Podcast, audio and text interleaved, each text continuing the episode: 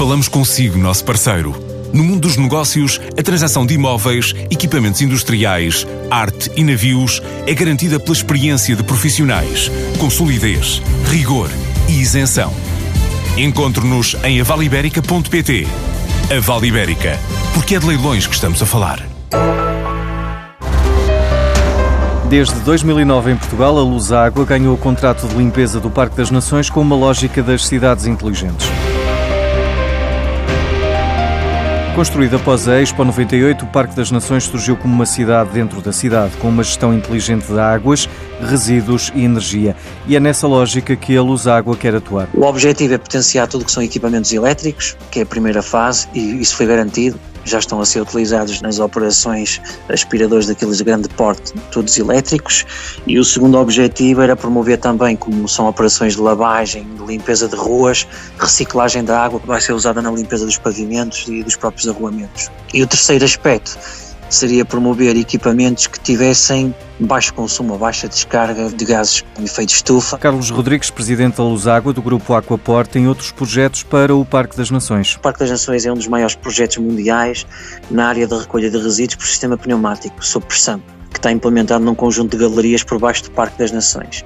Esse sistema pneumático foi implementado há 20 anos e nós temos um parceiro tecnológico em que nós achamos que faz sentido primeiro olhar para o sistema que foi implementado há 20 anos, porque está a precisar de ser beneficiado, e depois porque achamos que esse sistema em algumas zonas de Lisboa pode ser replicado. A operação que arrancou no início do ano tem um valor próximo dos 4 milhões de euros e vai criar mais de 40 empregos. Na próxima semana discute-se em Lisboa o impacto dos fundos comunitários na competitividade das empresas portuguesas. Para o economista e gestor Jaime Quezado, o balanço dos últimos 30 anos revela uma estratégia pouco coordenada que deve ser alterada no próximo quadro comunitário. O novo pacote de fundos comunitários vai ser um desafio para a economia portuguesa. No contexto da atual situação económica e no meio da complexidade financeira internacional, continua a ser evidente no nosso país a falta de um modelo de desenvolvimento que seja partilhado sob a forma de contrato estratégico entre o Estado e a sociedade civil.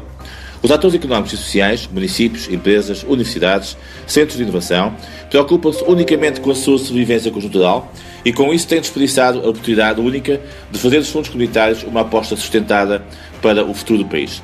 Por isso, os fundos comunitários têm que ganhar, de facto, uma nova agenda estratégica.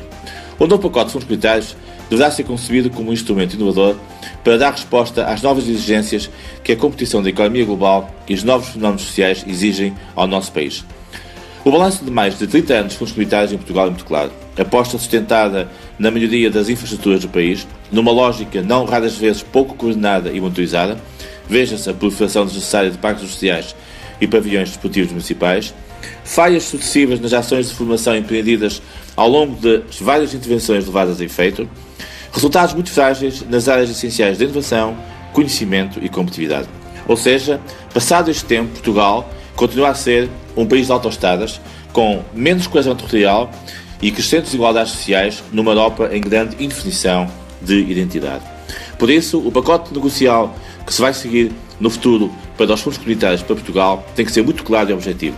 Aposta na formação e na capacitação das pessoas, aposta na atração de investimento que traga e reforce os níveis de valor da economia portuguesa e aposta na dinamização crescente da marca Portugal num crescente e cada vez mais complexo mundo em termos globais. A sugestão do economista e gestor Jaime Quezado.